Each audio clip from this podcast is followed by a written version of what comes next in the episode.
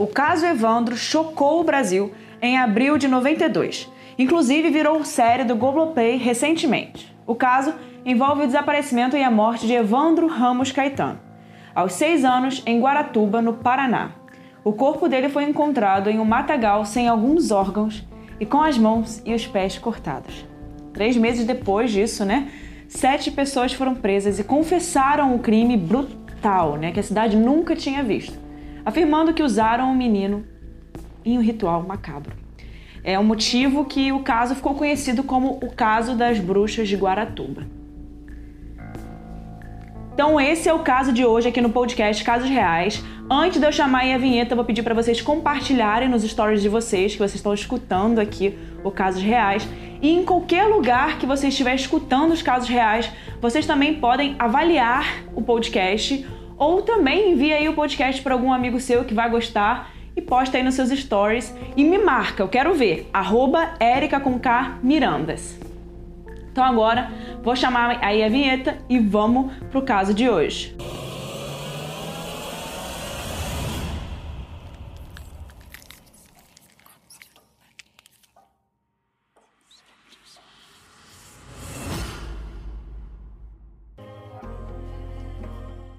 Evandro era um menino louro de olhos claros, nascido em 12 de setembro de 85. Ele era o terceiro filho de Maria Caetano e Ademir Caetano. Evandro tinha apenas seis anos quando desapareceu na manhã do dia 6 de abril de 92. Isso aconteceu no caminho entre a escola municipal e a casa dele, né? Um caminho muito pequeno, uma distância muito pequena e que ele sempre fazia essa distância.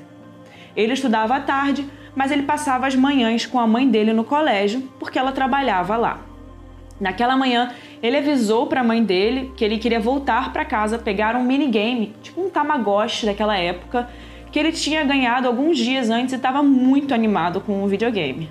E quando a mãe dele voltou para casa na hora do almoço, ela notou, né, que o minigame ainda estava em casa, né? Ou seja, o Evandro não tinha nem chegado em casa para pegar o videogame dele, né, o minigame dele. E algum tempo depois disso, o pai, o Ademir, chega em casa e logo eles começaram uma busca pelas notícias do garoto pela região, né?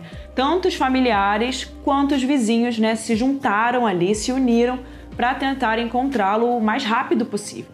E em cidade pequena, não demorou muito para que o prefeito da cidade de Guaratuba Aldo Abage ficasse sabendo do desaparecimento de Evandro. Ainda mais porque o menino era filho de dois funcionários públicos da prefeitura de Guaratuba, né? Ou seja, ele conhecia muito bem a família, né?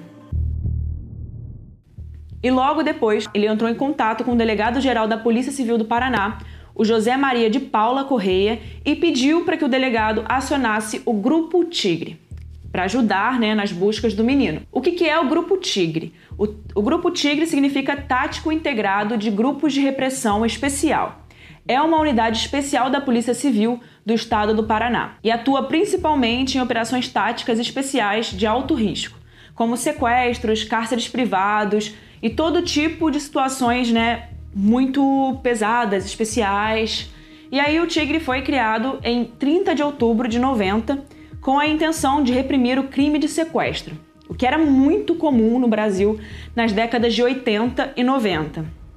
E em seus cinco primeiros anos né, de criação do Grupo Tigre, ele reduziu de 20 para 5 sequestros anuais só no estado do Paraná.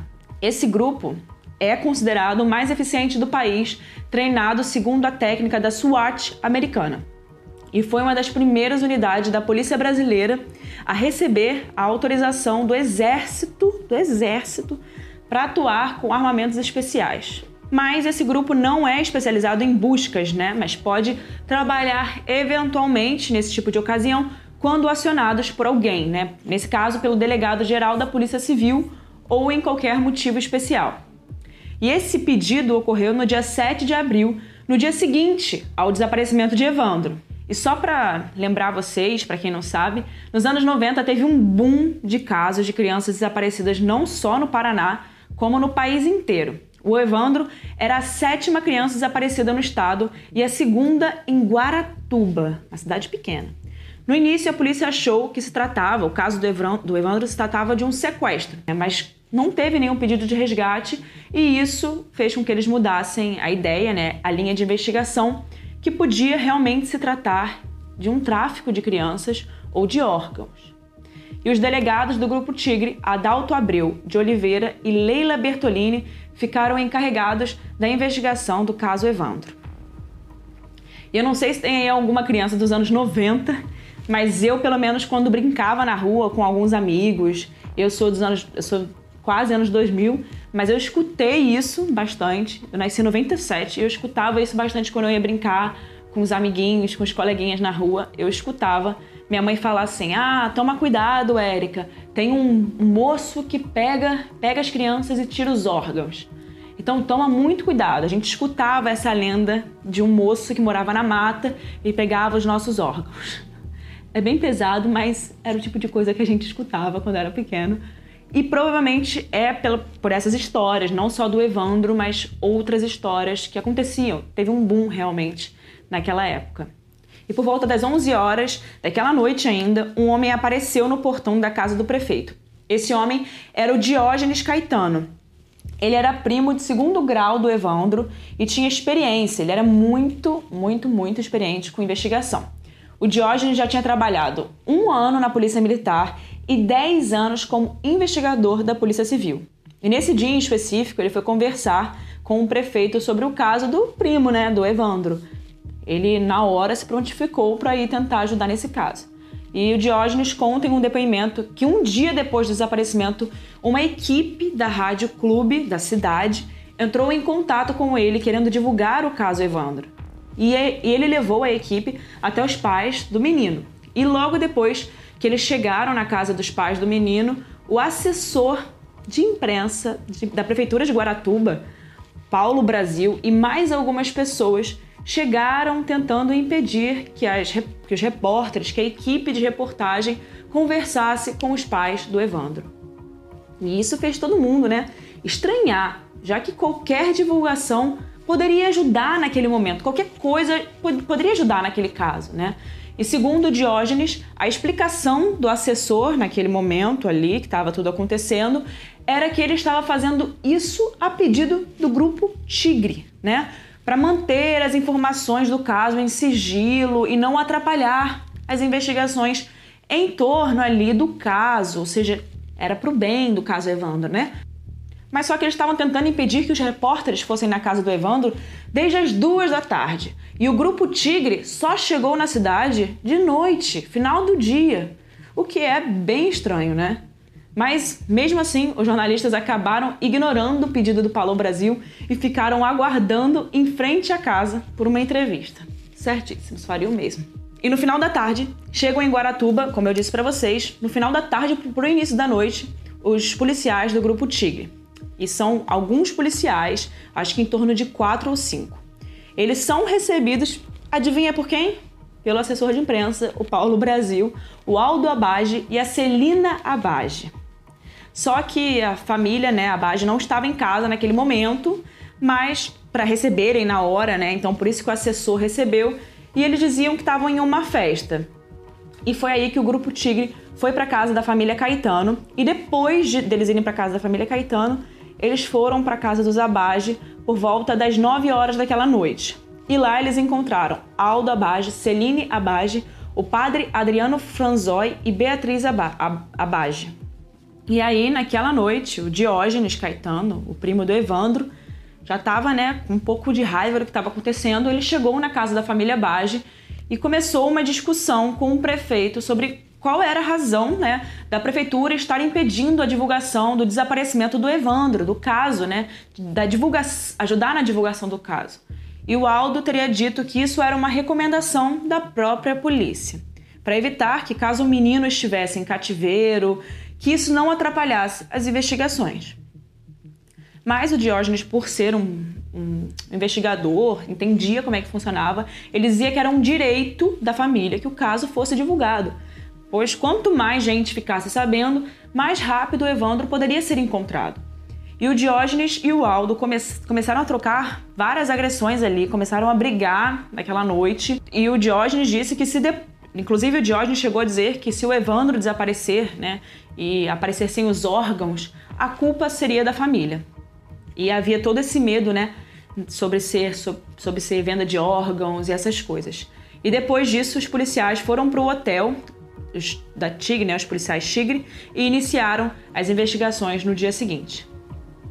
Teria sido nessa mesma noite que Beatriz Abage, que era filha do prefeito, Vicente de Paula, um pai de santo da cidade, e outras pessoas que estavam envolvidas com o pai de santo teriam ido à casa da família do Evandro, a família Caetano, para fazer rezas. E em seguida partiram num carro, todos eles entraram no carro para procurar por Evandro madrugada dentro, né? Nesse carro eu falei, né, que tinha algumas pessoas que estavam querendo usar é, os pais de, pais de santo para tentar encontrar ou sentir alguma coisa, né? Usar as habilidades mediúnicas dele para ajudar a encontrar o Evandro. E ele disse, esse pai de santo disse que estaria incorporado numa entidade aquela noite. E nesse trajeto que eles fizeram de carro, eles passaram próximo a um local onde dias depois o corpo de Evandro seria encontrado o Oswaldo teria dito que o Oswaldo, né, o pai de santo, disse que tinha sentido algo diferente perto daquele local, mas que ele não teria tido coragem de andar muito por ali, porque estava muito escuro. E a chance de ter alguma criança, né, viva por lá naquela hora seria improvável. Bom, eu já disse para vocês o que aconteceu, né? No dia 11, no sábado, 11 de abril de 1992, o corpo foi encontrado. Né? Um corpo foi encontrado no matagal próximo à casa de Evandro.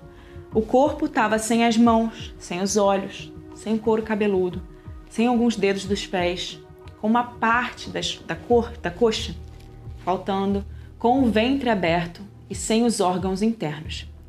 E também já parecia estar em estado avançado de putrefação, e isso dificultava muito a identificação do corpo, Inicialmente, né, duas coisas levavam a crer que o corpo era de Evandro.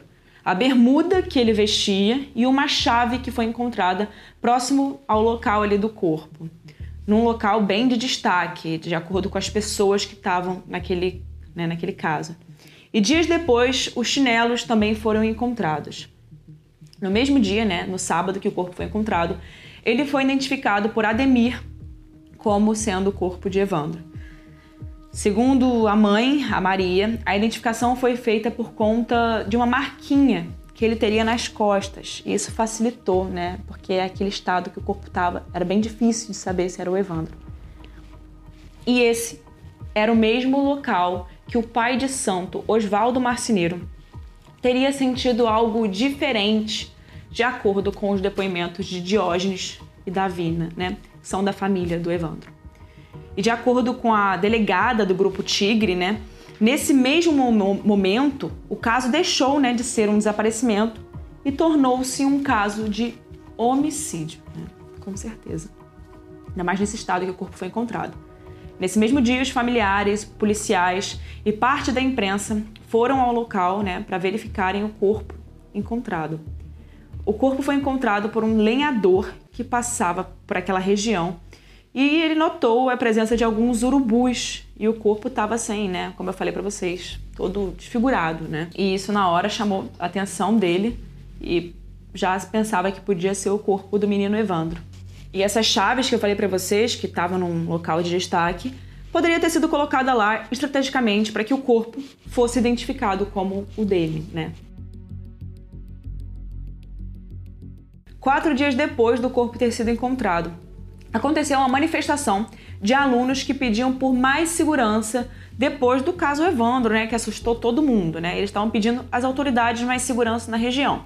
E essa manifestação foi impedida pela Celina Abage, né? Isso gerou uma revolta dos funcionários do município, porque ela não estava deixando os funcionários do município irem nessa manifestação.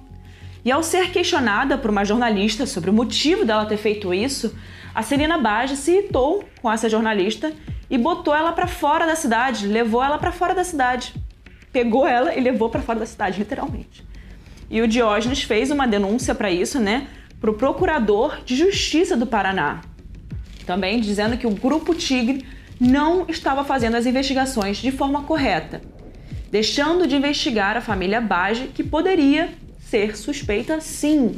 E nesse mesmo termo de declaração, o Diógenes coloca panfletos que fez contra né, Aldo Abage. O caso foi passado para o Grupo Águia da Polícia Militar do Paraná, mas sem a consciência né, do Grupo Tigre, ou seja, estavam ocorrendo duas investigações paralelas, né, entre duas polícias diferentes, sem, sem cooperação entre as duas.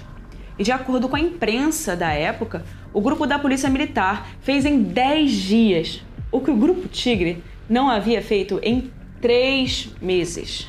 Três meses depois, três homens confessaram que mataram o menino Evandro num ritual que teria sido encomendado por Celina Abage. Os homens eram o pai de santo Oswaldo Marceneiro, o seu amigo e também pai de santo Vicente de Paula e o artesão Davi dos Santos Soares. Além de Celina, Beatriz Abage, a filha, também teria auxiliado no ritual. E em uma fita cassete que foi divulgada na imprensa daquela época, Celina e Beatriz Abage confessaram que sacrificaram o menino. De verdade, né? Elas confessaram isso. Quem matou a criança daí? Quem cortou? Oh, de Paula, pronto. Não, quem matou? De Paula. E Daí o Oswaldo de Paula que fizeram o trabalho. quem que retirou sangue da criança? O de Paula. Como que fez? E cortou o pescoço da criança. Você cortou, estrangulou o pescoço. Você o que que fez? Eu não fiz nada, fiquei olhando. Você segurou a criança. Tá, eu segurei a criança. E de acordo com os cinco, o ritual teria ocorrido na Serraria Abage. E isso ficava nos arredores ali de Guaratuba. E além dessas cinco pessoas, mais duas foram apontadas como responsáveis, também ajudaram no assassinato do Evandro. Francisco Sérgio Cristofolini, que era vizinho do Oswaldo e filho da dona do, do imóvel que o Oswaldo né, morava. Ayrton Bardelli, que era funcionário da Serraria Abage.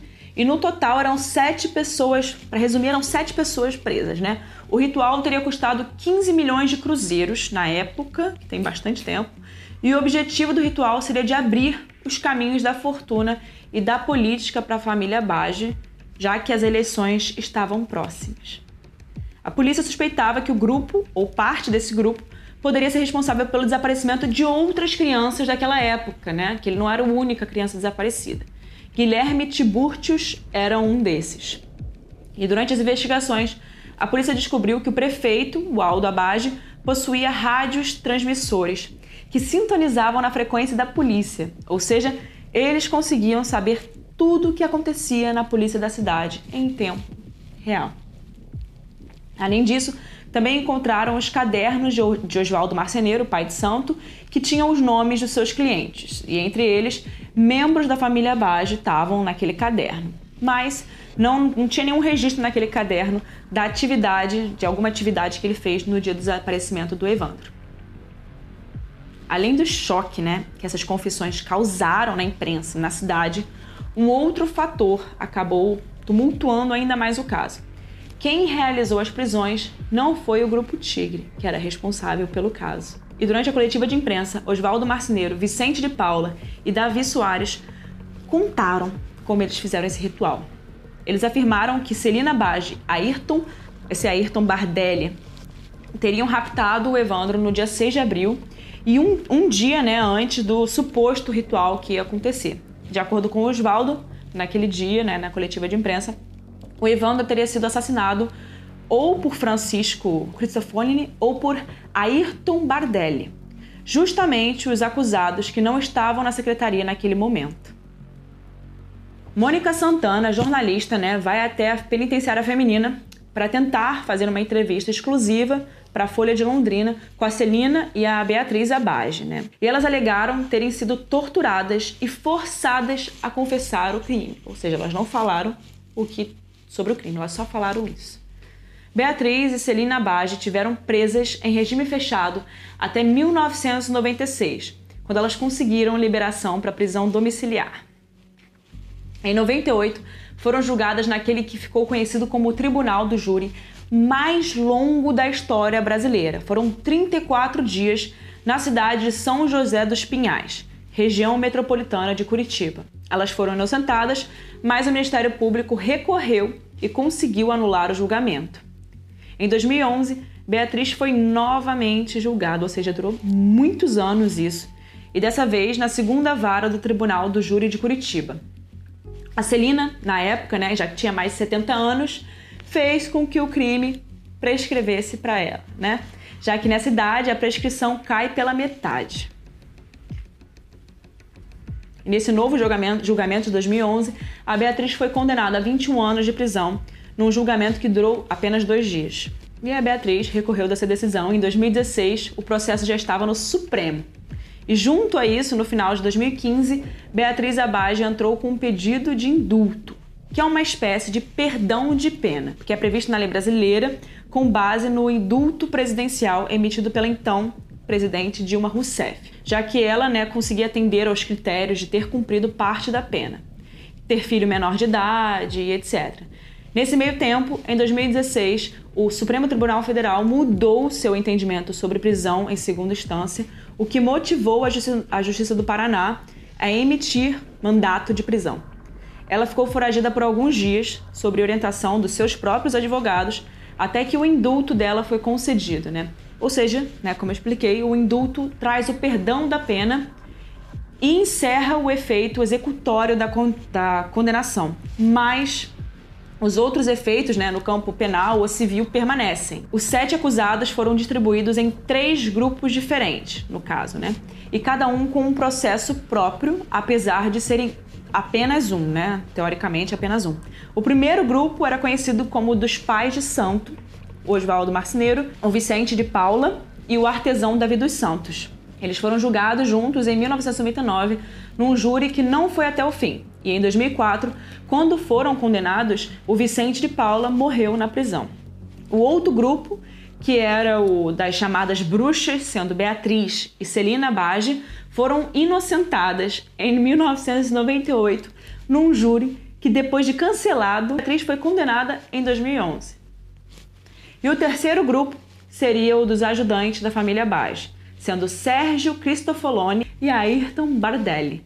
Eles foram inocentados em 2005. No total, foram cinco tribunais do júri, sendo um em 99, um em, um em 98, um em 99, outro em 2004, outro em 2005 e o último em 2011. Em todos esses julgamentos, os debates entre acusação e defesa geraram em torno dos seguintes tópicos: Será que os réus foram torturados para confessar? A investigação da Polícia Militar, né, realizada pelo grupo Águia, sem o conhecimento do grupo Tigre, da Polícia Civil, era legal, né? tendo em vista a Constituição brasileira, já que apenas a Polícia Civil tem o poder das investigações, né, de investigações. O grupo Tigre foi enganado pela família Bage? Como foi feita a necrópsia do corpo, tendo em vista que o, o estado, né, de reconhecimento impedia, né, tudo ali para ser feito, né, o reconhecimento dele. Havia motivações políticas no crime por parte do Diógenes Caetano dos Santos, né, o primo. É, durante os júris do caso Evandro, as defesas levantaram a questão, né, a possibilidade do Diógenes ter feito as acusações porque ele tinha a intenção de ser prefeito da cidade. E ele criticava abertamente o Aldo Abage.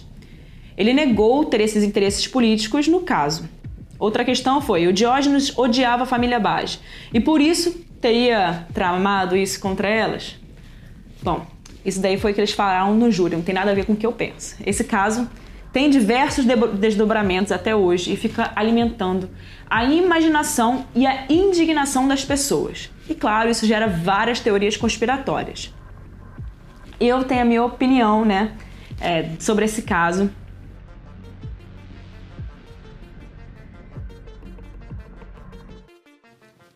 Evandro Ramos nasceu nos anos 80, uma época, como eu falei para você, que os aparecimentos de criança deixavam todo mundo com muito medo. O imaginário popular criava muitas histórias de crianças que desapareciam e eram vítimas de tráfico, roubo de órgãos ou eram usadas em rituais né, de magia, como foi o caso dele. E isso né, incentivou muito a mídia em cima do caso. Bom, agora é a hora que eu dou minha opinião, né? Esse caso, eu falei para vocês o que, que o júri, né, abordou ali nesse caso. E eu tenho a minha opinião clara, né? Para mim é claro que a família Baggio está envolvida. Eu, inclusive, eu achei que a justiça no final deveria ter sido mais dura com a família Baggio do que foi, mas a gente conhece, né, o nosso sistema é, de justiça no Brasil, então a gente não espera muito. Mas esse caso do Evandro, se você não teve a oportunidade de assistir o, o, o de ouvir o podcast, que é muito bom sobre o caso Evandro, e também de ver o, o documentário no Globoplay, eu indico vocês assistirem. É incrível, são informações muito boas. O caso é completamente detalhado ali, porque é um caso com muitos desdobramentos. Então eu tentei colocar o máximo de informações num tempo curto. E esse foi o caso de hoje. Eu espero que vocês tenham gostado desse caso. Vocês pediram muito, eu escutei muita gente pedindo esse caso, recebi no meu direct muita gente pedindo mesmo. Então agora eu quero saber o que vocês acham. Compartilha comigo o que vocês acham. Ou lá no nosso YouTube, que agora eu tô no YouTube, né? Eu falei para vocês que eu ia criar um YouTube, já estou lá. Então vão lá me dar like, vão lá aprovar o Casos Reais, me dar mídia. Pelo amor de Deus, preciso de ajuda de vocês. O YouTube tá lá quase que zerado, ninguém conhece ainda. Então vão lá me ajudar. E lá vocês podem comentar qual a opinião de vocês. Eu quero muito saber a opinião de vocês para esse caso. Esse caso realmente é um dos mais fortes do Brasil, né? Infelizmente, aconteceu isso com o menino Evandro. Mas vejo vocês quarta-feira que vem. Até o próximo caso e beijo, pessoal!